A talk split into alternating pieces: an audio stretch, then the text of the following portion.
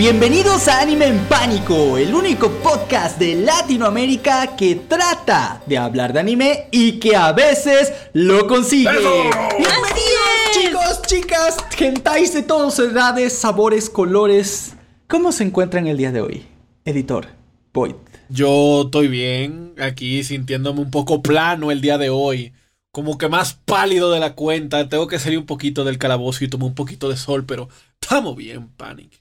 ¿Y tú, preciosa Void, cómo estás? Estoy muy bien, es viernes, el cuerpo lo sabe, regresó Shingeki. Sabemos que va a tener como Ah, sí, otras tres temporadas de final.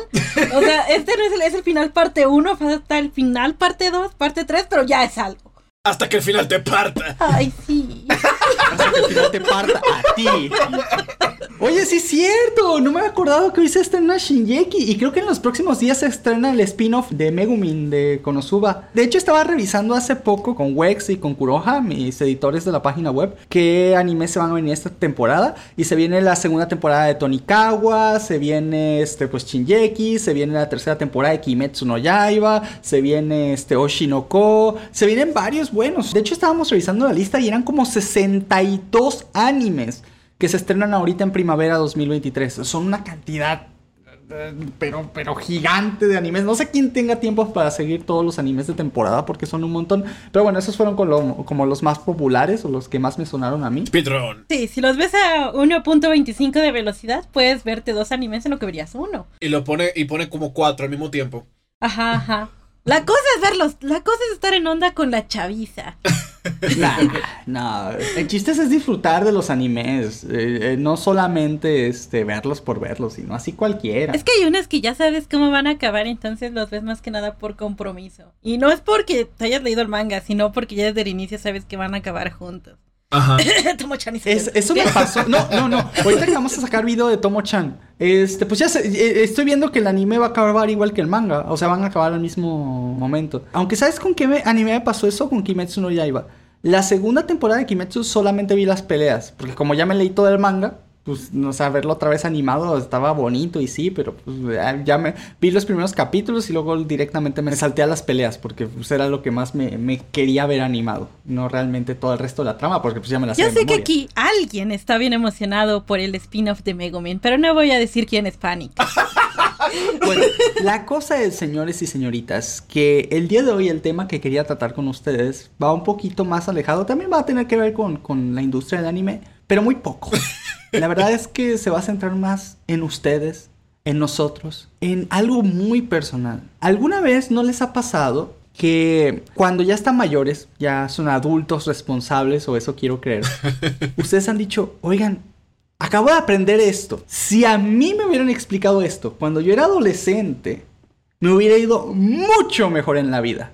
Por ejemplo, hace poco estaba en WhatsApp porque tengo un grupo con, con mi hermana menor y mi mamá. Y en el grupo, mi hermana puso a lavar sus tenis o zapatos de goma o como sea que le digan en tu país. Pero los zapatos deportivos, pues. Los puso a lavar. Ella los saca de la lavadora y luego, como una hora después, le manda un mensaje a, a mi mamá diciéndole, oye mami, ¿por qué nunca nos enseñaste a ponerle los, las agujetas a los zapatos después de lavarlo? Llevo como 30 minutos aquí y no se lo he podido poner. Ah. Y pues le pidió a mi mamá que le explicara por, por mensaje de WhatsApp cómo, cómo atar los cordones a los zapatos y fue muy tierno. A mí se me hizo súper tierno. Pero después dije, oye, sí es cierto, yo uso puros zapatos sin agujeta. Creo que acabo de descubrir la razón. ¿Sí? Oh, wow. Son de los de, de los de velcro. Este, Una versión y los formales. pero, pero y- cool. Ajá, y en formales pues solo uso como ese estilo mocasín que no necesitan, no tienen cinta ni nada, nada más pones el zapato y ya. Es la vaina más cómoda del mundo. Sí, no, y aparte es súper rápido porque nada más te sales de la casa y así. Y así me di cuenta que, que sé estar los cordones de las agujetas muy mal. Pero bueno, eso es solo un ejemplo, pero vamos a suponer de cosas más serias de la vida, ¿no? ¿Qué cosas le hubieran dicho a su por cada taza de arroz son dos de agua.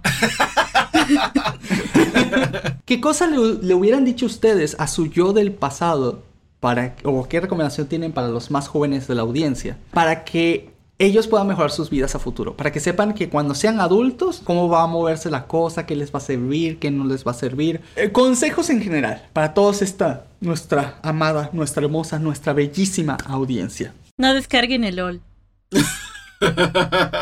No descarguen League of Legends. Es el mejor consejo que puedo Ah, bueno, darle es una buena recomendación, sí.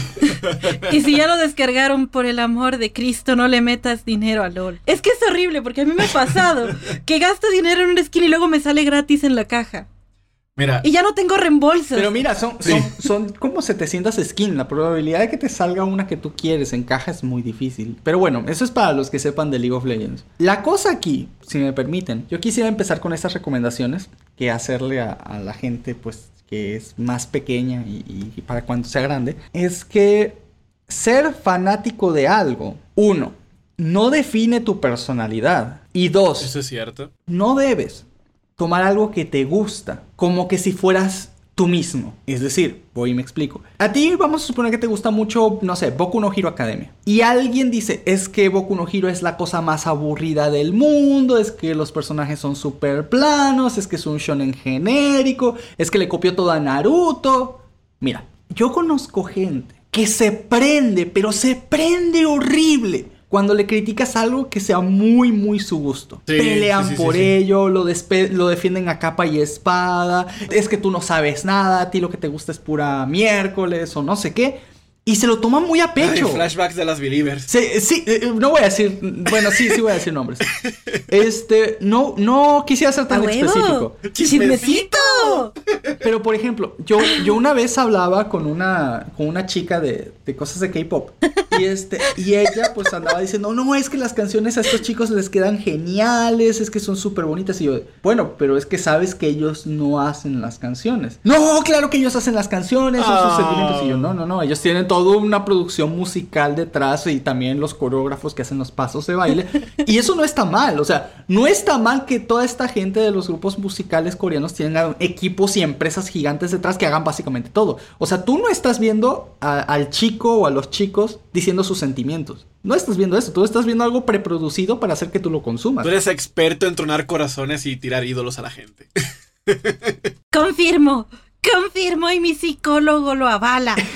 Eso no es algo malo ni bueno, simplemente así funciona. Y si a ti te gusta, significa que ellos hicieron muy bien su trabajo. Entonces no tendrías por qué estar enojado por, por saber esta información, ¿no?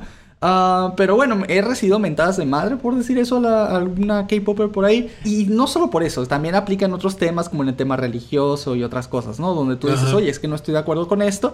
Y las otras personas automáticamente te atacan como que si, como que si les hubieras mentado la madre a ellos en vez de a otra cosa, ¿me entiendes? O sea, pareciera que te estoy insultando a ti en vez de estar insultando, no- ni siquiera estoy insultando, estoy diciendo que no me gusta Boku no Hero, por decirte algo, ¿no? Y en un futuro, cuando tú ves en retrospectiva ¿Cómo eras tú hace 10 o 20 años? E- Esto va a pasar independientemente de qué edad tengas. Cada que tú eres mayor y revisas a tú mismo del pasado, pasa una de estas dos cosas. Dices, oh wow, era un idiota completamente. ¿Por qué reaccionaba así? ¿Por qué hacía eso? Esa madre ya ni me gusta. Y bueno, la, la gente a veces cuando ya es mayor y se da cuenta de sus errores de jóvenes, pues pasa mucha vergüenza. Te digo de verdad, lo que a ti te gusta no te define como persona, ¿vale? Recuerda eso. No tienes que. Si alguien dice que los metaleros tienen que comportarse de cierta manera y No. tú te gusta la música metal, no por eso tienes que comportarte así. ¿Verdad, editor? Ay. Ok, sí, sé que eh, obviamente eso tal vez sonó como un sarcasmo, pero no lo fue. Yo soy una persona que creció en una familia cristiana, evangélica pentecostal. Me considero creyente, más no religioso. Y como me mama el rock y el metal. un montón. Y nunca, nunca me he identificado con la, ropa o con los accesorios del género del metal. En mi cabeza siempre ha sido como uno de los tantos géneros musicales que me encantan. Y ya. Puedo decir que tal vez sean mis favoritos, pero aún así no ando por la calle diciendo de la gente que debería hacer o no con su vida, con su apariencia, o, o como uno de los quotes famosos de Voice de ¿Tú qué vas a ver de rock, chamaquito pendejo? Ponte maná. Pero sí, uno, uno no debe estar atacando a la gente por sus gustos, no debe estar atacándolo porque te gusta el anime, no te debe estar atacando porque te gusta el rock, no debes atacarlos si les gusta League of Legends, no debes atacarlos por nada. Tú disfruta y deja que las otras personas disfruten sin ningún problema. Y ahí también hay algo importante, porque mucha la gente que ataca los gustos de las otras personas y deja que los disfruten, lo hacen porque sienten que tienen un sentido de pertenencia por el gusto, por la longevidad que tienen en ese gusto, o segundo, por un sentido de pertenencia. Por ejemplo, nosotros estábamos hablando hace poco de, de cómo han cambiado los animes eh, según las generaciones. Por ejemplo, la gente que veía Dragon Ball y que veía One Piece en aquella época tal vez diga que el anime de ahora es basura y que la gente que se ve Boku no Hero, entre comillas, por moda, no son otakus, de verdad. Porque ellos tienen que saberse el, el diálogo 3173 que dijo Luffy mientras peleaba con fulano, o que deben saberse la batalla de Freezer segundo por segundo. Como, nada. También es como le hacen a las chicas, ¿no? De que este. Ah. eh, que una chica dice, no, pues yo soy otaku. Ah, ¿en serio? ¿Eres otaku? Entonces, ¿quién es el creador de Mirai Nikki? A ver. No, entonces es como de. Ah, triggereado en Spanish. ¿Quién, el, quién es el creador de Mirai Nikki? Yo no sé. ¿Te llegó a pasar eso, este, Boy? Todavía me sigue pasando. ¿En serio? Sí. Todavía, o sea, esto es algo que poca gente sabe, pero yo antes tenía un perfil fake de hombre para poder comentar en grupos de Facebook sí. sin que me lloviera arena o tipos que decían como, eh, pasa tu watch. pero que en, en teoría yo, yo soy un ser ancestral, entonces yo empecé a tener estos gustos raros cuando ya no empezamos era... con el doxeo leve. Dale. No era tan común que hubiera personas que les gustaran ese tipo de cosas cuando a mí me gusta, bueno, las chicas en general. Ajá. Entonces a mí me tocó pasar del, oh Dios mío, ella es tan única y diferente al, ah, sí, eres única y detergente. Entonces es muy feo, siempre que comento en un grupo así eh, de alguna teoría o que están hablando de anime, hay gente que sí te sigue la corriente y te habla como si nada, pero nunca falta alguien que te dice como de, ya vi tu perfil, seguro eres fan por moda para atraer la atención de los chicos. Y girl, y yo como, yo nada más estoy diciendo que sí, creo que va a pasar eso. Dijo el Don Juan, ¿no? es que se pasa. El Casanova. Son bien intensos en eso. Una vez tú me contaste una historia de que tú estabas como en un grupo de anime eh, en línea, no sé si era Facebook, pero que tú hiciste tu comentario, tú como tu nombre de chica real, y apareció un intenso por ahí, y de repente tú con tu otra cuenta alterna dijiste exactamente lo mismo y todo como de sí, sí, tienes razón. Sí, sí, tiene razón, sí, sí. Machismo en la comunidad del anime. ¡Ay, qué mal plan! No, eso pasó en, un- en algo de League of Legends. Ajá, de, ajá, de- Que alguien estaba preguntando Ah, cómo bueno. buildearse a Nami. Ajá. Y yo estaba diciendo, no, es que yo la buildeo así, le pongo estos ítems y así. Y tú qué vas a saber de LOL carriada. Pero lo peor de todo es que me lo dijo otra chica. No, Oye, qué feo. Y luego borré ese comentario, pero lo copié y pa- me pasé a mi cuenta de hombre. Y puse el mismo, mismo, mismo comentario porque hasta lo copié a alguien y me puse como de, lo voy a intentar, bro, gracias. Y yo como, no, Ay, qué feo. Eso está horrible. Pero sí, chicos, una cosa que a ustedes les guste no es ustedes. Si alguien lo insulta o si alguien dice que no le gusta, no reaccionen mal. O sea, cada quien tiene sus gustos diferentes. También hay cosas que a ustedes no les gustan que a los demás sí. Y eso es normal. Déjenlo pasar. Así es la vida. Todos somos diferentes, todos tenemos gustos diferentes. Simplemente asúmanlo y sigan su vida adelante y no se, lo no se tomen nada muy a pecho. Y si esa persona está equivocada o lo que sea, pues déjalo estar equivocado y vete para otro lado. Mientras no esté afectando a otras personas, pues no tienen ningún problema, ¿vale? que a alguien no le guste lo que a ti te guste no va a quitar que a ti te guste, así que... Exactamente. No significa. Mira, yo, yo- a mí me pueden gustar los isekais y yo sé perfectamente que la mayoría de ellos son bastante malos. Y está bien, o sea, no tiene nada de malo. O sea, yo tengo mis propios gustos, eh, la mayoría de la gente tiene los suyos y, y ya. O sea, hasta ahí. No, no hay. ¿A dónde más ver? O sea, no, no se tomen todo tan a pecho. Eso yo creo que sería la recomendación principal. eh, La segunda recomendación que te tengo para el día de hoy es una con la que personalmente yo tengo una historia. uh, chismecito, panic time. La apariencia sí importa.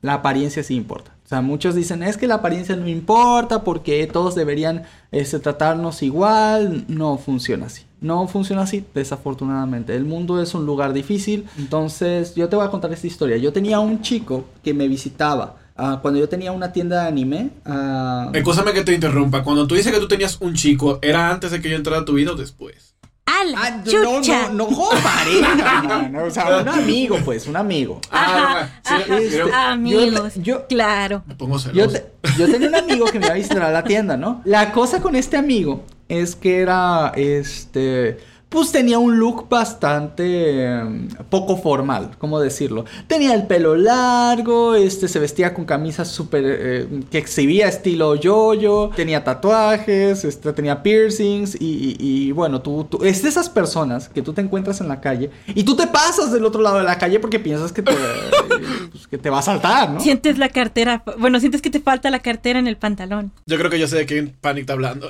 Sí, sí, sí, sí, sí. Es que sí lo conoces. Entonces, pasa y que él venía y me acuerdo que él llenaba sus solicitudes de empleo para trabajar en varios lados. Y él- siempre lo rechazaban. Y decía, es que esta sociedad es una no sé qué, de la no sé cuál. Y yo le dije el comentario, oye, men, pero si vas a las entrevistas, si vienes, si te acaban de rechazar una entrevista de trabajo y vienes así vestido, como no, ¿no? O sea, como, no te van a rechazar. Es que la gente es bien, este, ¿cómo se dice? No juzgona, pero es, este, prejuiciosa, es bien prejuiciosa, es esto, lo otro. Y, y, y, y pues la verdad es que para cuando vas a conseguir un empleo, Aquí te va la cosa. Es que no solo es cuando vas a conseguir un empleo. Cuando vas a conseguir una pareja, una chica, cuando vas a ser amigos, para muchas cosas la apariencia sí. Sobre todo para cuando quieres que al fin te dejen subirte al autobús. y bueno, la cosa es que puede, puede que tú tengas la libertad de vestirte como tú quieras y hacer lo que tú quieras, prefieras y, lo que tú gustes, porque al fin de cuentas tu, tu cuerpo, tu imagen y todo. Pero también tienes que tener en cuenta que tu imagen modifica la percepción de los demás sobre ti y están predispuestos a actuar de una manera este, dependiendo de cómo te veas y cómo te vistas. Por ejemplo, si a este amigo mío, este, tú lo ves en la calle, pues tú estás predispuesto a que te va a, asaltar. Entonces, pues lo que tratas es de evitarlo, ¿no? y bueno, ese tipo de cosas. Pero si vas a una entrevista de trabajo, pues ve formal. O sea, al fin de cuentas, el único que va a salir beneficiado eres tú. No te sientas mal por tener que modificar tu apariencia dependiendo de la situación, ¿vale? No tienes por qué sentirte que dejas de ser tú o que estás actuando, porque no es así. Sigue siendo tú. Nada más que modificas tu apariencia dependiendo de lo que tú quieras conseguir. Si tú quieres conseguir un empleo, pues tienes que ir con, con lo que tú crees que ellos esperan de ti para ese empleo. Toma la entrevista como ellos, como te verías dentro de ese empleo, ¿vale? De tal manera, pues que la gente te asocie inmediatamente pues con, la actividad que vas a hacer. Que si vas a estar con una chica que, tiene que quererme así, aunque esté, porque todo el tiempo estoy desarreglado, despeinado, soy otaku y no me baño, lo que sea, pues, pues vas a tener que, vas a tener que este, bañarte de vez en cuando, ponerte guapito, algo, o sea, por lo menos, ¿vale? Ponerte perfumito, son ese tipo de cosas que parecen tontas, pero son tan básicas que a veces la, gente, incluso en una cita, no se cepilla los dientes, este, no, no se pone perfumito ni desodorante y, yo creo que eso no, te da muchas posibilidades, ¿me entiendes? Mínimo, mínimo que la chica se acuerde de ti porque olías rico, ¿me entiendes? Por lo menos eso. Y si te ves bien con el cabello despeinado, como cierto guapetón que ando por acá, este, pues ahí ya. Obviamente está hablando de Void. Obviamente. Pero sí, pero como ustedes me ven aquí, este, con este estilo de hawaianas, camisa de League of Legends y todo jovial, no es como yo me veo cuando voy a trabajar. Cuando yo voy a trabajar, yo tengo un look completo y totalmente diferente. Yo soy programador y pues trabajo en una empresa muy grande y pues eh, todos en esa oficina van de traje y así, pues yo también tengo que cumplir el protocolo de etiqueta, ¿no? O sea, es, es lo normal. Dependiendo de lo que quieras conseguir de la gente, en resumen, tienes que modificar tu apariencia y no te tienes que sentir mal con ello. Cuando tú estés en tu casa, dentro de tus paredes y en tu territorio, si quieres considerarlo así, entonces ahora sí. Encuereche. Utiliza la ropa que se te pegue la gana, haz lo que tú quieras, no, eso no importa, ¿vale?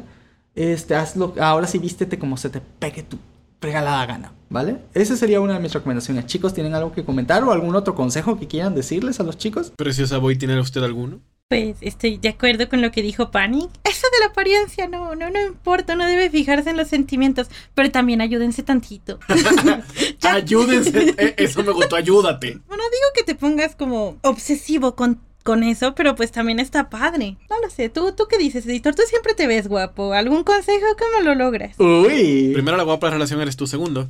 este, El otro guapo la relación es Panic, tercero. ¿Eh? ¿Qué? Eh, ¿Qué? ¿Qué? Yo no estaba ahí incluido, pero Pero sí soy guapo, gracias. Sí. Son dos años de cárcel. Piénsalo bien, editor. Yo nunca he ido a la cárcel y jamás volveré a ella. Mira, yo tenía dos consejos que, que yo quería compartir. Uno tiene que ver con... Era derivado del tema de League of Legends, pero lo voy a decir en general para la gente joven. Sobre todo porque la gente que está creciendo ahora con estos juegos estilo de servicios de videojuegos y no como nuestra generación que apenas nosotros como que nos, estamos adentrando en ella, hay cosas que, que ignoran, pero eso es bueno saberlo. Señores, señoritas, chiquillos, no le metan tanto dinero a un juego gratuito. Y aquí les voy a decir por qué. Cuando usted agarra y compra un skin, un arma nueva, un campeón en League of Legends o lo que sea, usted realmente no lo está comprando. Usted lo está en cierta forma rentando. ¿Qué quiero decir con esto? Usted descarga su juego en línea, sea Fortnite, Fall Guys, League of Legends, Genshin Impact, lo que usted quiera. Y usted agarra y le mete 5 o 20 dólares a varias skins. En los términos y condiciones del juego y en los términos y condiciones de la vida, dice lo siguiente. Mañana el desarrollador del juego puede explotar y morirse. Y nada de eso usted se lo queda. ¿Ok? En cualquier momento puede pasar una controversia en redes sociales, lo que sea. Y lo que usted compró por algo se lo quitan. Y no le devuelven el dinero. Si ellos quieren. Porque ellos lo que se están te están dando el permiso de acceder a una línea de código dentro de ese juego para que tu monito se vea de cierta forma. A todo eso agrégale que si te portas mal, por más miles de dólares que le hayas metido a tu cuenta, te la pueden banear. ¿Y por qué digo esto? Porque yo he escuchado historias tristes de gente que han hecho la automorición porque le han quitado cuentas, que han invertido años de sus vidas y miles de dólares. Y ni siquiera te hablando de juego moderno, te hablando de juego como World of Warcraft, que en su época era lo más grande del mundo. ¿Ok? Entonces, un consejo que tal vez se, suene tonto. Mira, si, te, si es tu dinero y es tu vida, haz lo que tú quieras con ese dinero. Pero por lo menos sé un poquito prudente y recuérdate, antes de hacer una compra pesada. Primero, ¿realmente lo necesito? Y segundo, si esta cuenta me la quitan o me la banean o me la reportan justa o injustamente, ¿me voy a molestar por perder todo el dinero que le estoy metiendo? Y ya después tú haces lo que tú quieras. No sé si esto les merezca una, una opinión a ustedes, que, que le gusta tanto los juegos en línea, el juego gratuito, etc. Digo, eh, el señor que tiene todos los campeones de League of Legends. Eh, sí. Ah, sí, mi, mi cuenta es bastante humilde al lado de la, de la del señor Panic, entonces yo no tengo tanto que perder. Este, quería, quería hacer un comentario ahí. Es lo mismo que pasa con los juegos de Steam, ¿no? Sí. En realidad los estás rentando, no los estás comprando. Entonces, quien tenga Hogwarts Legacy o, Cyberpunk en Steam, eh, realmente no lo tiene. Eso es correcto. Te, voy a dar un ejemplo muy cool, muy rápido. Uno de mis estudios de, desarrolladores de juegos favoritos, que se llama Remedy Entertainment, que ha hecho juegos como Max Payne, Control y Alan Wake, ellos sacaron Alan Wake para Steam para eso el 2014. Lo pusieron gratis por una semana y el juego desapareció de la tienda lo que significa que estuvo fuera de lista. ¿Qué significa eso? Que no lo puedes volver a comprar. ¿Por qué no se podía? Porque los desarrolladores no podían vender un juego el cual derechos de reproducciones de música de fondo estaban expirados y tenían que renovarlos. Y ellos dijeron, como el juego no es tan popular, sale más caro renovarlo para que lo compren dos o tres personas a la semana que tenerlo en la tienda arriba. Ya después con el tiempo volvieron a ponerlo. Pero ¿qué hizo Steam? La gente que ya tenía el juego comprado se lo podía volver a descargar. Pero si te banean tu cuenta de Steam o lo que sea, ya tú no tienes acceso a eso. Pero, ¿qué pasa? Cuando el desarrollador dice, ¿sabes qué? Yo no quiero que nadie tenga acceso a este juego. Steam tiene todo el derecho del mundo de esos o 60, 80 dólares que tuviste por el juego cuando salió de comprarlos, quitártelos, no devolvértelos y bye bye Charlie. Chao, chula. Lo mismo pasa.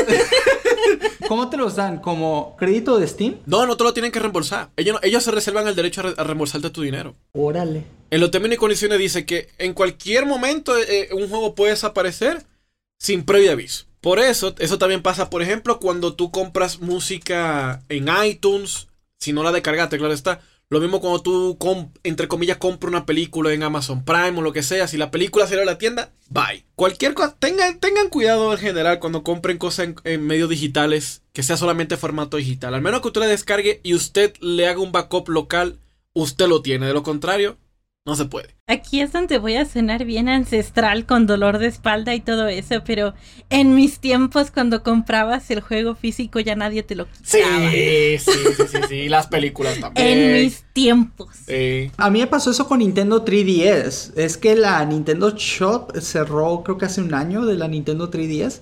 Ajá. Y todos los juegos que tenía digital ya son imposibles de descargar de nuevo. Entonces, obviamente me quedo con mis juegos físicos pero todos mis juegos digitales básicamente se perdieron. Obviamente los sigo teniendo descargados, pero si se me borraran o si mi consola algo le sucediera, sería imposible recuperar ese, ese dinero básicamente. Entonces, eh, siempre que puedas comprar físico, compra físico y, y, solo compra en digital si, si no hay otra manera de hacerlo. Ese yo creo que sería como la recomendación que les tengo. Que Hogwarts Legacy no está en digital, eh, perdón, en físico, ¿verdad? Que yo sepa, nada más está en, formato digital. Mira, no, no, no sé desde hace cuándo para acá, pero todos los juegos como de PC no tienen formato físico casi. En consola sí, pero en, PC muy raro. Qué raro. Ahora, otra de las recomendaciones que les tengo a ustedes, chicos y chicas, para su futuro, cada que ustedes vayan a hacer algo que parezca muy loco, piénsenlo dos veces. Hay dos cosas que te van a pasar. Número uno, que seas un viejito y digas, ay, me hubiera encantado hacer X cosa y no lo hice. O número dos, que veas tus fotos de joven y automáticamente cierres el álbum de fotos porque decías, ay, era un idiota. Yo les voy a decir una experiencia mía, personal. Panic tiene tatuaje en una nalga. No, no, no, no. Yo cuando estaba en preparatoria, la Federación de Estudiantes de mi escuela estaba rifando una moto. ¿Vale? Una motocicleta. Estaban rifando un montón de cosas, pero uno de los premios era una motocicleta. Entonces a mí me hablan por teléfono y me dicen, hola, ¿eres Panic? Sí, sí, sí, aquí estoy. Este, es que queremos este, decirte que te has ganado una moto. Y yo de, ajá, va. Y cuelgo el teléfono, güey. Y ya me devuelvo a mi salón de clases porque estaba, en- estaba estudiando. Y al rato me llama mi mamá y me dice, Panic, Panic, ya nos dijeron que te ganaste la moto, hijo, felicidades. Que no sé qué. Yo, ¿qué? O sea, ¿cómo tienen el teléfono de, de la casa? Hora de hacer Uber Eats. Y ya luego me vuelven a, a llamar como dos. Y yo te digo, te cuelgo más porque seguro me vuelven a llamar. Y justo me volvieron a llamar después de que colgó mi madre. Porque duró como 30, menos de 30 segundos, ¿no? En lo que me habló mi mamá. Vuelvo a contestar el teléfono. Ah, Panic. Yo, sí, perdona, se cortó la llamada. Estamos aquí con la Federación Tal de Estudiantes. Este, estaban en el auditorio del- de la matriz del- de la escuela. Entonces, ay, no puedo hacer muchas cosas, pero me estaban hablando y estaban en conferencia con los medios, porque pues yo era el que había ganado el premio principal. Y yo y estaban en llamada conmigo. Y yo, no, pues muchas gracias a la Federación de Estudiantes y a esto y el otro y aquello, ¿va? Como dos, tres días después, llega la Federación de Estudiantes a la escuela. Y yo los veo pasar porque mi salón daba, o sea, podía yo tener vista hacia una de las entradas principales. Y van entrando todos los, bueno, los adultos y, y van con la moto y todo eso. Y yo sabía que era para mí. Pero pues data, yo no le comenté a ninguno de mis amigos que yo me había ganado la, la motocicleta, ¿vale? A nadie. Entonces, están haciendo eso y yo pues, pues, era preparatoria. Me, eh, me hice el crédito, me paré de medio del salón a media clase y me salí. Así, como si- sin pedir permiso, sin hacer nada, solo agarré y me salí. Todo el mundo estaba extrañado precisamente porque estaba viniendo mucha gente a través de la puerta principal y porque este loco se salió del salón de clases, ¿no? Pues bueno, el chiste es que después básicamente paran las clases porque van a dar la conferencia de la Federación de los Estudiantes y justamente, efectivamente, pues yo estaba ahí en el podio porque me tocaba recibir este uno de los premios. La cosa es que me toman fotos para la prensa, me toman fotos para, para las cosas de, de- de propaganda política y toda la, la cosa.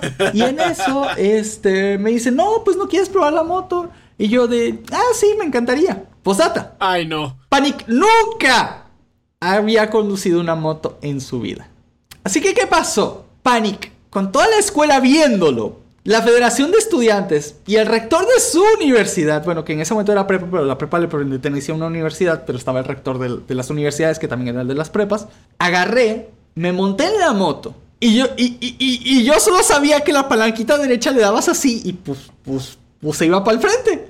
Y dije, no, pues le doy tantito, me doy una vueltita, así con el piecito de fuera, porque sea para, o sea, que, que no Es se como andar en aerobici. la moto se fue muy fuerte. A una moto nueva la, la aplasté en contra de los matorrales de la escuela. Yo me caí a media plaza. ¿Se acuerda la canción del mamut? Lo que pasaba cuando, cuando se tiraba. Eso le pasó a Panic. ¿Que no íbamos a dejar de doxear edades? Entonces, en otras palabras, agarré la moto enfrente de todo el mundo. Agarré para hacer la vuelta de exhibición según y... Me, o sea, lo, lo siguiente que sé es que estaba tirado en el suelo, la moto estaba toda rayada de lado y yo estaba en el suelo y yo de, pues me voy a hacer el muertito.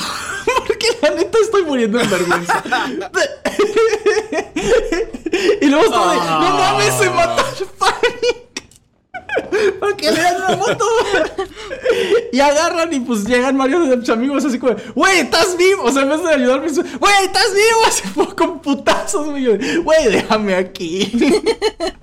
y ya, pues, morir. me levanté, me levanté, agarré la moto, me, me, este, la tomé y 10 minutos después de eso llegan mis papás porque los habían invitado y ahí me ves con mi papá frente a todo el mundo dándome la cagotiza de mi vida por haberme montado en una moto sin saber manejar.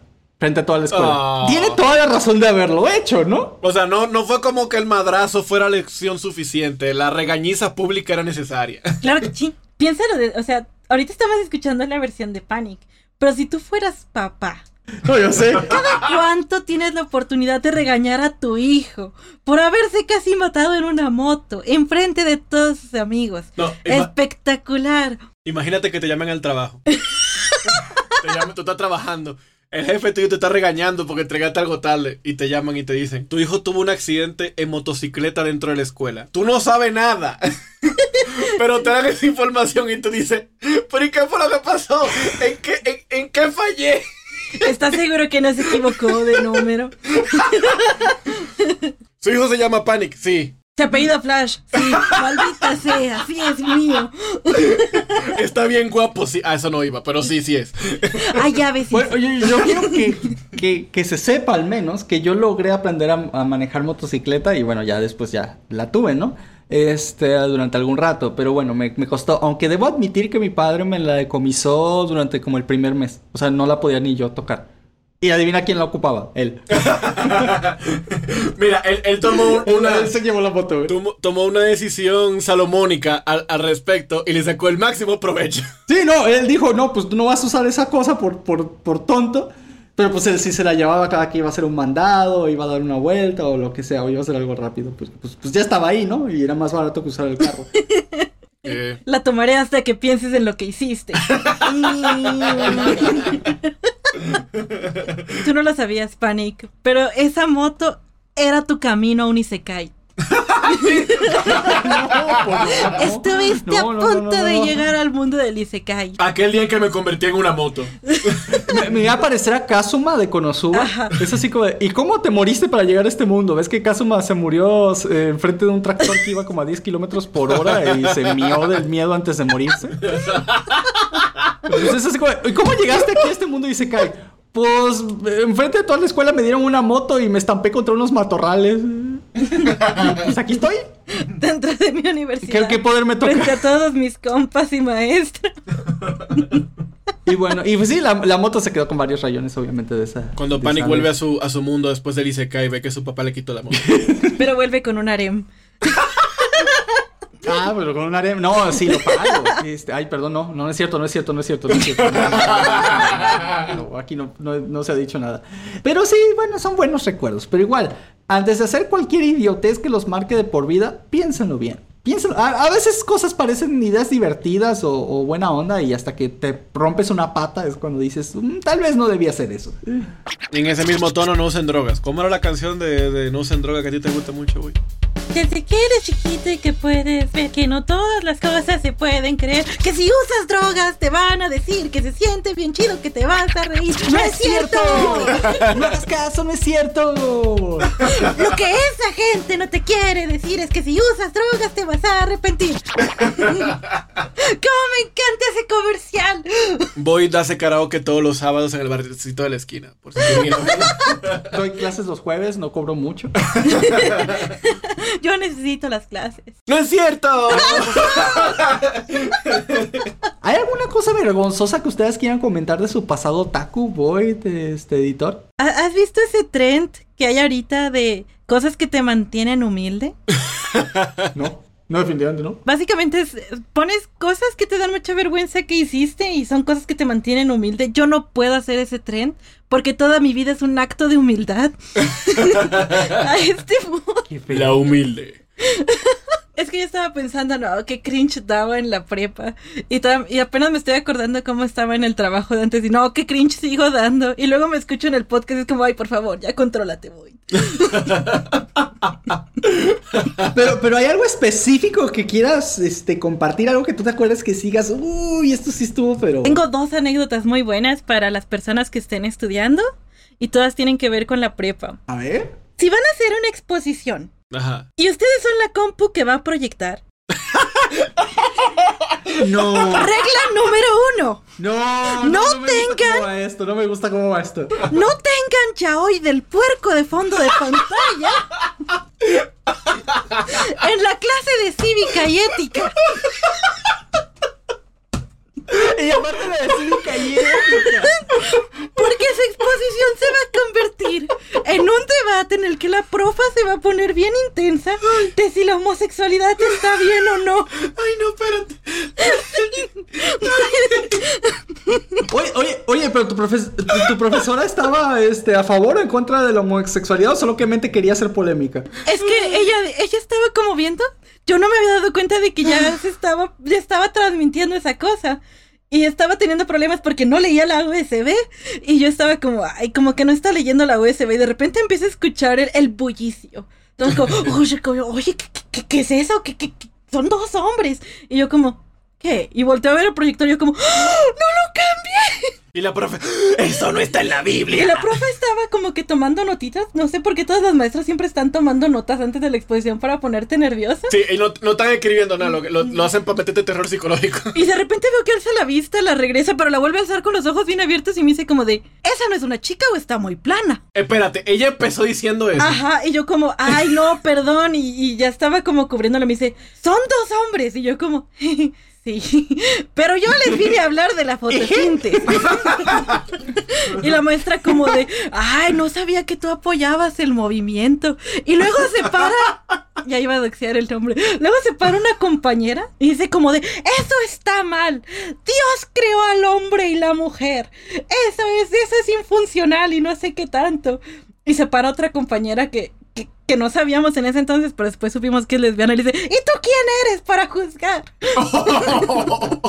Era lesbiana, o sea, se hizo lesbiana con el tiempo. No, ya lo era, pero no había salido de, del closet. Entonces, ok. por e- hasta... O sea, e- ella cubría su lesbianismo con una fachada homofóbica. No, No, ella no, no. estaba defendiendo. se paró otra compa, la que ya después supimos que era lesbiana, y, y le dijo como, ¿y tú quién eres para juzgar? Ajá, ajá. Y luego ya ellas dos Ah, ya, empezaron a pelear. ya, ya, ya entendí, ya entendí. Y la maestra fue como de, a ver, este es un ejercicio interesante.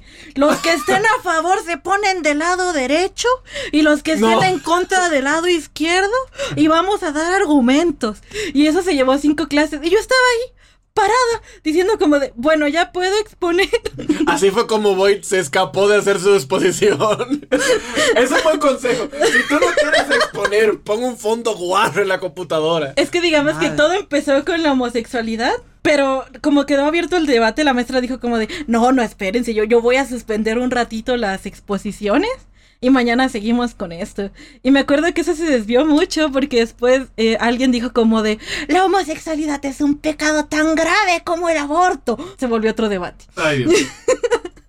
Y cuando ahora sí, Boyd, expone, te toca la exposición. Y tú dices, no, profesora, yo borré la exposición, el fondo de pantalla, la computadora, yo borré todo ya. De ahí voy, tu- tuve un pequeño trauma con ser la que prestaba su compu. Así es que luego pasó en la uni que se me ocurre pedirle a un amigo su compu para la exposición. Era otaku. Bien otaku, es bien, es, bien nadie lo conoce por su nombre, lo conocemos por el nombre de un personaje de anime. Ok, Ah, todos eh, están. ¿Es, es de Yu-Gi-Oh el personaje? Sí. sí. Ah, ya sé quién es. Y le digo, oye, este, préstame tu compu para poner la exposición ahí.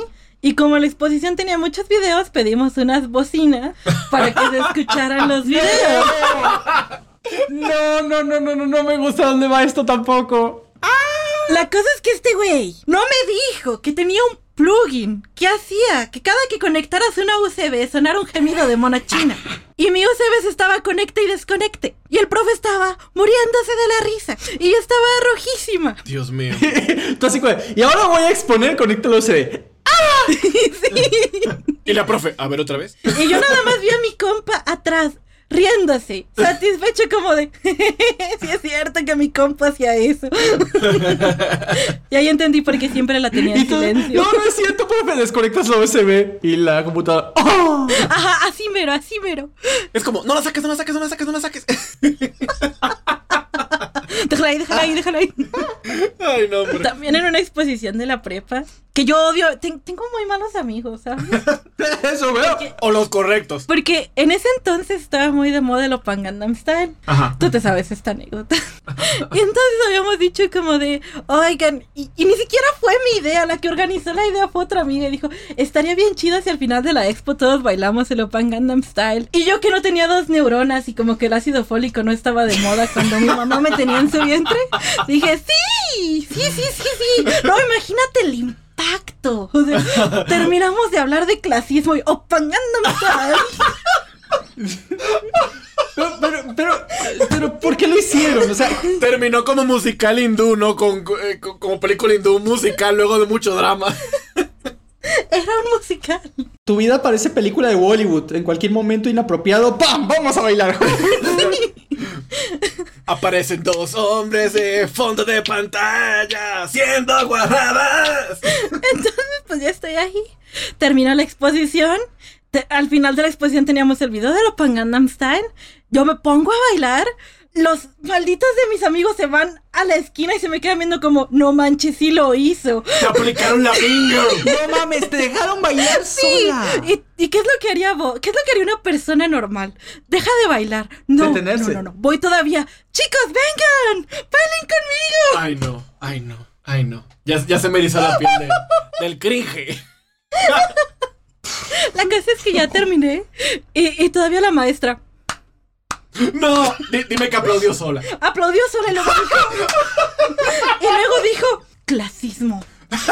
Bien explicado con un ejemplo teórico de vergüenza al abandonar a un miembro de la sociedad. Ella dijo eso. Simón, Simón.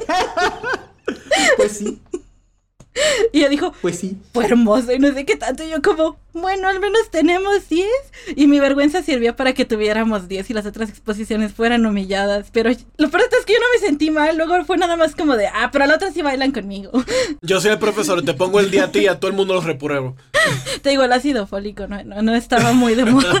A ver, tu editor, tú estudiaste cine. Desde tu punto de vista, ¿vale la pena estudiar la carrera? No, para las personas que quieren incursionar en el cine, mi recomendación es que hagan un montón, pero un montón de cursos técnicos que puedan ser certificados, sean con diplomas o con avales internacionales, pero meterte en la universidad a durar 4 o 5 años en una escuela de cine no vale la pena.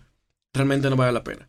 De hecho, hay muchas carreras que tienen alta demanda hoy en día que no vale la pena hacer una carrera completa en una universidad, que lo mejor es que tú te pongas a hacer cursos técnicos y ese tipo de cosas y certificarte lo más posible y agarrar experiencia eh, ya en el área laboral tal cual. Sí, sí, sí, sí. Sí, sí, sí, definitivamente. Pero el cine no, para nada. De hecho, una de las cosas que yo le puedo también, un- volviendo un poquito al tema de los consejos rápidos, es que para los jóvenes de la audiencia, y esto hay gente que tarda su vida en darse cuenta, pero es bueno darse cuenta a tiempo, tu vocación y tu profesión no tiene por qué ser la misma cosa. Y tu hobby no tiene por qué ser ni tu vocación ni tu profesión. Estudia y trabaja para no morirte de hambre y luego tú estudias y trabajas para lo que tú quieras hacer. Muchas veces las cosas que tú quieras hacer no es lo que te va a mantener. Lamentablemente. Eso es muy correcto. De hecho, es una cosa que he recargado ya varias veces en, los directos del canal y en, y, en, y en los otros podcasts. Y son dos cosas principales. La primera es, todo lo que estás diciendo tiene completa y total razón. Tú estudia para comer, para generar dinero. Eso es para lo que vas a la universidad, no para dedicarte a lo que te gusta. La sociedad te está mintiendo. Eso de dedicarte a lo que te gusta, de que se puede, se puede, ¿vale? Pero no es lo mismo hacerlo por gusto que hacerlo por trabajo. Si tú vas a ser eh, eh, diseñador gráfico porque tú te gusta diseñar cosas, por ejemplo, cosas o animación, no es lo mismo hacer tus propias animaciones, crear tus propias historias por tu gusto y porque tú quieres que hacérselas a otras personas, ¿vale? Donde no estás, estás sin dormir para un proyecto que ni es tuyo, que a veces ni siquiera te gusta, y donde la paga no es buena y tiene muchísima competencia para que siquiera puedas agarrar un pequeño proyecto por ahí. Ah, y esto pasa en general con muchas carreras artísticas. No significa que sean una mala elección, pero a lo que voy es que son muy competitivas, hay mucha gente para muy pocos puestos, es muy mal pagado por lo mismo y casi no tiene demanda. Y fuera de todo esto, pues tienes el problema constante de que eso que a ti te gustaba ahora se lo estás haciendo a otras personas y entonces con el tiempo hace que te deje de gustar porque pues es tu trabajo. Entonces, mi recomendación personal es, como lo dijo editor, tú estudia lo que te haga tener plata. Y ya luego en tu tiempo libre haz lo que tú quieras con él. O sea, es decir, si tú quieres estudiar para ser youtuber, si tú quieres estudiar para cine, si tú quieres estudiar para ser este artista, hazlo en tu tiempo libre. Haz cursos, emplea tus fines de semana, emplea tus tiempos libres. Y sí se puede, claro que se puede. Pero obviamente si te quieres dedicar solo a eso, pues es- va a ser muy difícil. No es imposible, pero es, es muy difícil. Así que am, toma una carrera para que tengas dinero, así darás feliz a tus padres, así tú estarás estable económicamente, podrás estar estable en cosas como comida, renta y lo demás. Y con el tiempo libre, ahora sí, utilízalo en lo que tú quieras este, para desarrollar aquel talento o aquella actividad que tanto te gusta y la haces para ti, ya no porque... o sea, haces música, por ejemplo, pero para ti, haces animaciones, pero para ti, o sea, porque las que tú quieras hacer, las que tú quieras poner, y no para otras personas, sino porque estás obligado a hacerlo, sino porque quieres hacerlo. La segunda cosa que muchas veces recalco es cómo con el tiempo, conforme vas creciendo, te vas quedando solo.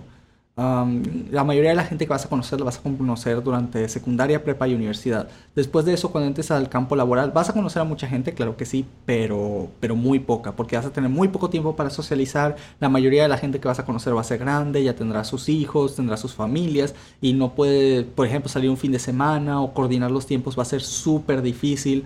Entonces, en otras palabras, aprovecha la gente que conoces hoy en día porque conforme vayas creciendo vas conociendo cada vez menos. Entonces si no te quieres quedar solo, tienes tu juventud para poder trabajar en ello. Otro consejo que te puedo dar es que las calificaciones no importan. A menos que quieras una beca. Diablo, eso sí es verdad. Fuera de eso, no sirven para nada. Es muy, muy cierto. Yo soy el mejor promedio de mi generación. De todas las escuelas e instituciones públicas de... Eh, de algún lado. Me tocó dar el discurso de graduación de la universidad. Alto discurso, por cierto. Tú muy padre. Sí. Sí, ah, pues editor me ayudó para redactar ese discurso, de hecho. Ya bésense. y la cosa es que, a pesar de todo eso, no me sirvió para nada. En el ámbito profesional, tu promedio es como que si no existiera. Nunca vas a una entrevista de trabajo y nunca te van a preguntar, ¿con qué promedio saliste? Jamás. O sea, no importa, es como que si no existiera. Para lo único que te sirve es para becas. Pero la cosa aquí es que yo, cuando yo estaba estudiando este, preparatoria de universidad, yo en México, yo era venezolano. Y siempre, el primer requisito para cualquier beca era, uno, ser mexicano. Así tal cual, porque eran puras becas de gobiernos, de instituciones privadas o instituciones públicas y todas te pedían ser mexicano. Entonces no importa qué tan buen promedio tuviera, jamás me sirvió para nada. ¿Por qué? Porque pues, como no era mexicano, no me sirvió para sacar ninguna beca en ningún momento. Y al final terminé sacando buen promedio solo porque ya estaba acostumbrado a hacerlo más que porque realmente me fuera a servir para algo. Que al final, en el resto de mi vida no sirvió para nada. Si hubiera invertido ese tiempo en muchas, aprender muchas otras habilidades o muchas otras cosas, me hubiera servido muchísimo más. Pero bueno, esa es una recomendación para ti. No significa que saques malas calificaciones, es decir, no repruebes, porque al fin y al cabo te estás poniendo el pie tú solo. Ah, porque si repruebas quiere decir que no entendiste bien lo que te explicaban o que a pesar de que lo, lo, entendiste bien no lo estás poniendo en práctica como se debe o porque no puedes memorizar y si no vas a memorizar lo que te dijeron entonces para qué lo aprendes entonces hay que mucha gente que en su juventud se estresa mucho por las calificaciones y cuando tú vayas a pedir un trabajo no te van a pedir calificaciones Quieren saber que tú hagas el trabajo bien y ya. Sí. Honestamente siento que el sistema educativo está como que muy atrasado a cómo está el mundo. Siguen creyendo que tienes que memorizarte las cosas cuando en realidad deberían enseñarte cómo buscar las cosas. O cómo entenderlas. Ah, porque a mí sí me pasaba mucho eso de que los profesores te decían de apréndetelo porque no vas a tenerlo a la mano siempre. Y pues resulta que sí. Sí, ya en el mundo, en el mundo actual ya tenemos toda esa información a la mano, lo que hay que hacer es saber buscarlo. De hecho, cosas como el inglés son extremadamente importantes al día de hoy. Creo que es una de las cosas principales porque cuando vas a querer información, independientemente de en qué profesión te encuentres, casi todas están las respuestas ya en inglés. Ya escritas por algún hindú o algo así, si estás en Ay, muy real. Entonces, eh, tienes que aprender inglés porque es una de las fuentes de acceso de información que más te van a servir este, de ahora en adelante. Chicos, ¿algún otro consejo que ustedes tengan para la audiencia, para los chicos, para cuando sean adultos? Quieren enseñarles a que tienen que pagar impuestos y cómo funcionan. Yo, yo no si supiéramos pagar impuestos. o sea, el consejo es deberían hacerlo y deberían aprender.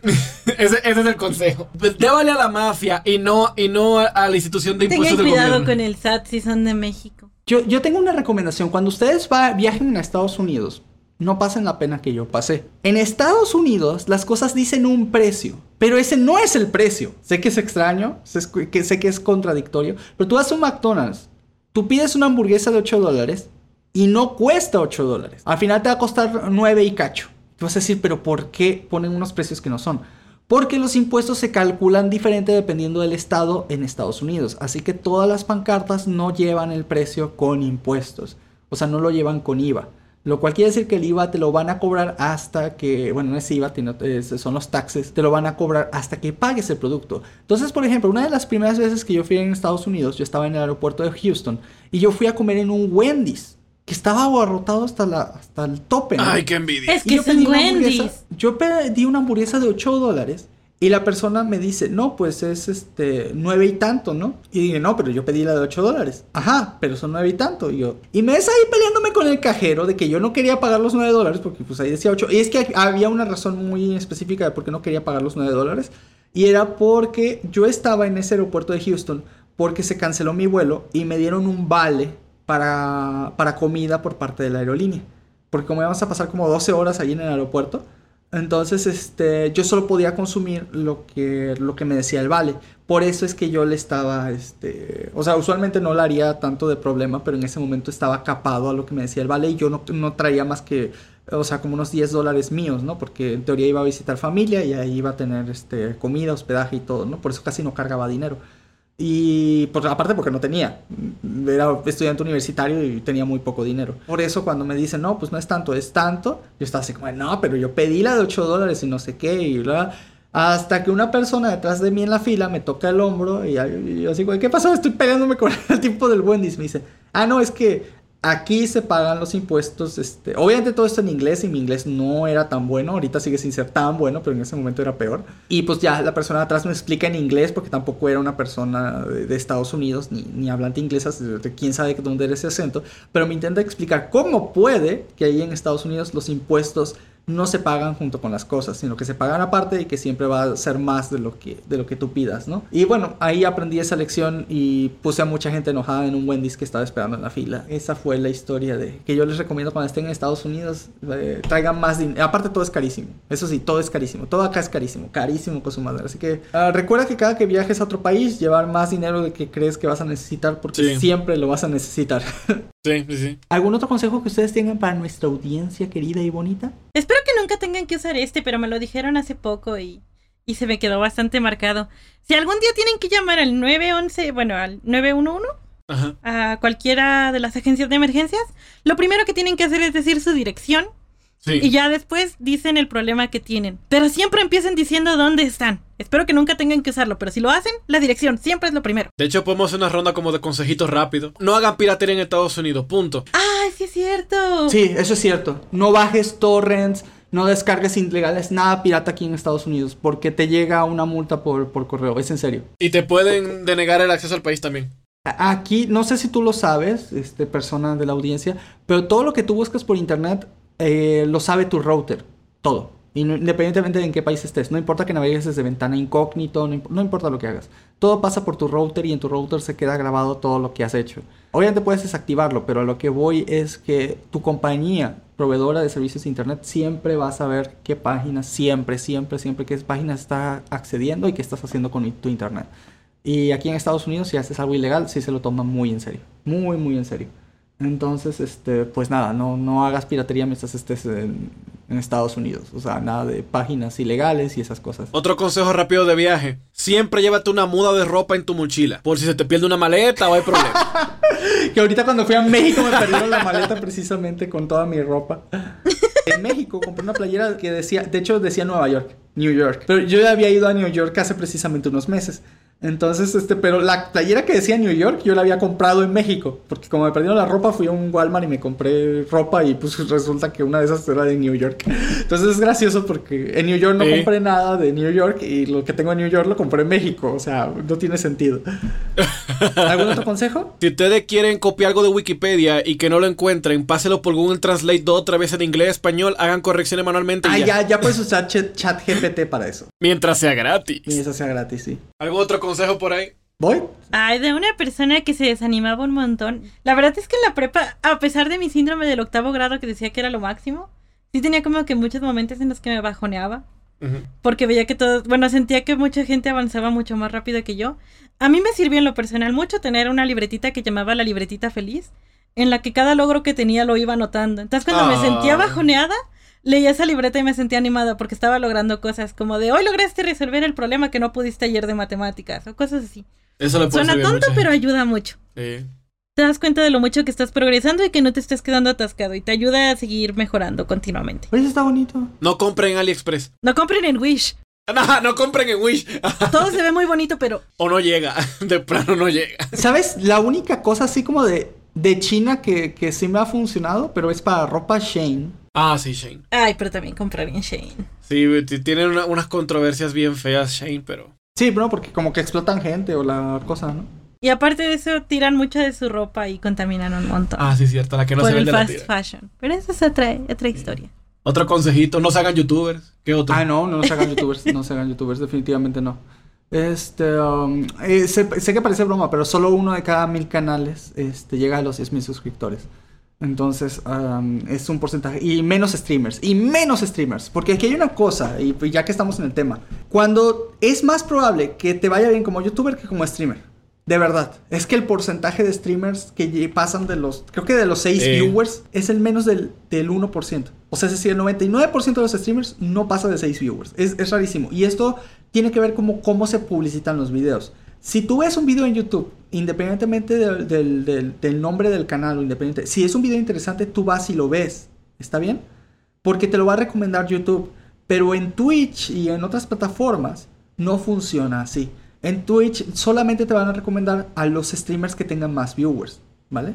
Es lo que te va a salir siempre en la ventana principal y siempre lo que te va a salir en la barra lateral. Entonces, a este tipo de cosas se le llama en los medios descubrimiento. No tienes descubrimiento en, en Twitch este, con, con lives. No hay. O sea, de plano no hay. O sea, si tienes como 6 viewers, Twitch no te va a recomendar, no vas a aparecer en, en la pantalla de nadie. En ningún lado vas a aparecer. Entonces, este, la única manera de crecer como streamer, Al menos que te encuere. bueno, eh, a menos que seas una chica y te encueres, sí. ¡Boy, no! ¡No abras Twitch, boy! ¿Qué? ¿Qué? ¿Qué? ¿Qué pasó ahí? No es cierto. No es cierto. Ay, ¿Qué hiciste detrás de cámaras? nada, nada. No te preocupes, ya, ya- ya escondí la cámara. Todo, Ah, todo bien. ok, ok, ok. Dios, Dios, no subas de temperatura. Ya hasta se me olvidó que estaba diciendo. Ah, sí, la única manera de crecer este, como streamer es que primero seas famoso con algún otro tipo de contenido, ya sea en Instagram, TikTok, YouTube o en algún otro lado. Que ya seas grande y después ponerte a hacer este en vivos. Es la única manera de, de solventar esto. Bailecitos en TikTok. Nah, es, ay, no sé, no sé, no sé por qué esas cosas pegan tanto, si soy honesto. Ah, aparte porque es el mismo baile como 20 veces, nada más cambia la persona. Ni la heroína pega tanto. ¿Digo qué? ¿Qué? este, ¿algún otro consejito rápido que tengan? Por decepciones que he tenido, no confíen tan rápido en la gente. Ah, Esa es, es una muy buena. No, no, con- conozcan un poquito a la gente antes de empezar a contarles sus cosas, porque luego resulta que la persona bonita que tenías enfrente es una víbora que le cuenta todo lo que le cuentas a todo el mundo. Ay, qué feo. Y lo distorsiona. Y lo distorsiona o lo usa para generar chisme. ¡Ah! Ese fue nuestro ¡Ah! de cada día.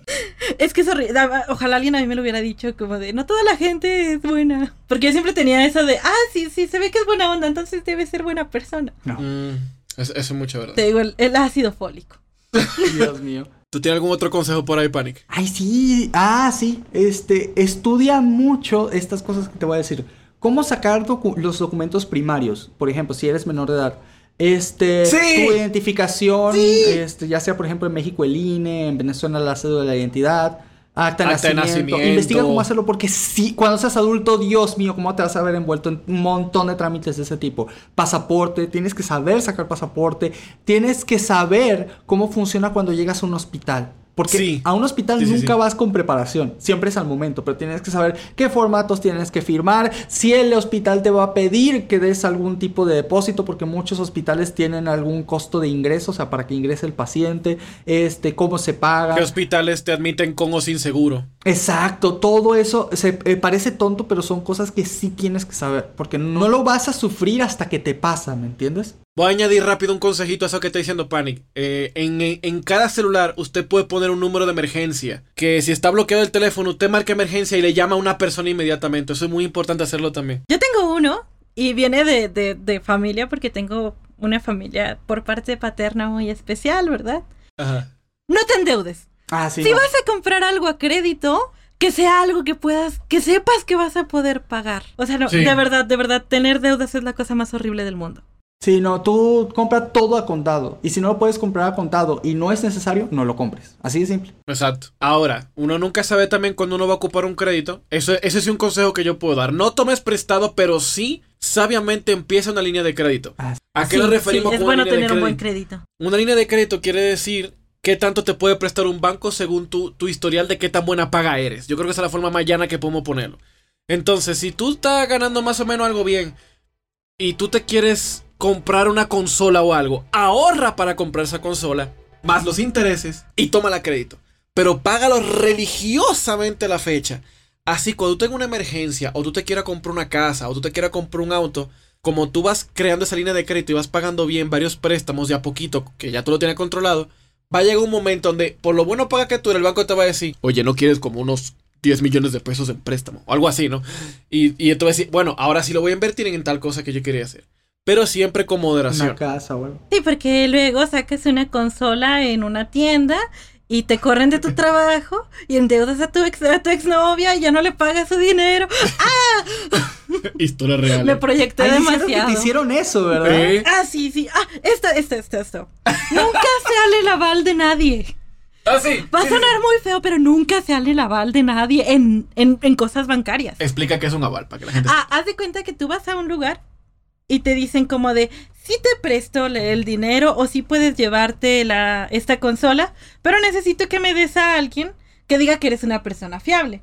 Lo que hacen las instituciones bancarias es que, por ejemplo, si persona A no paga, van y le empiezan a cobrar a persona B, porque la persona B Ajá. dio su, por así decirlo, su palabra de que esa persona iba a pagar. Ajá. Entonces, si tú eres el aval de alguien y esa persona se endeuda, su deuda también es tuya.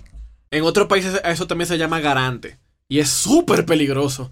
Porque hay mucha gente que entra en estafas así como de, no, mira, tú y yo somos amigos de hace como 30 años. Toma 3 millones de pesos y dámelo y yo te lo pago. Cualquier cosa. O tú sé mi garante, yo lo voy a pagar.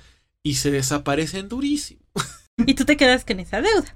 Entonces, no seas aval de nadie. Por tu mamá sí, supongo, pero especialmente por cosas que me pasaron a mí, no lo sean con pareja. No, no, no. Y si lo hicieron y están ayudando, den por perdido ese dinero. Sí, sí. Tú sí. nunca recuperaste la consola, ¿verdad? Se lo quedó la, la otra persona. No, supongo que no. Sí, se la quedó. Y el dinero, pero sigue siendo becario. perdón, perdón, perdón.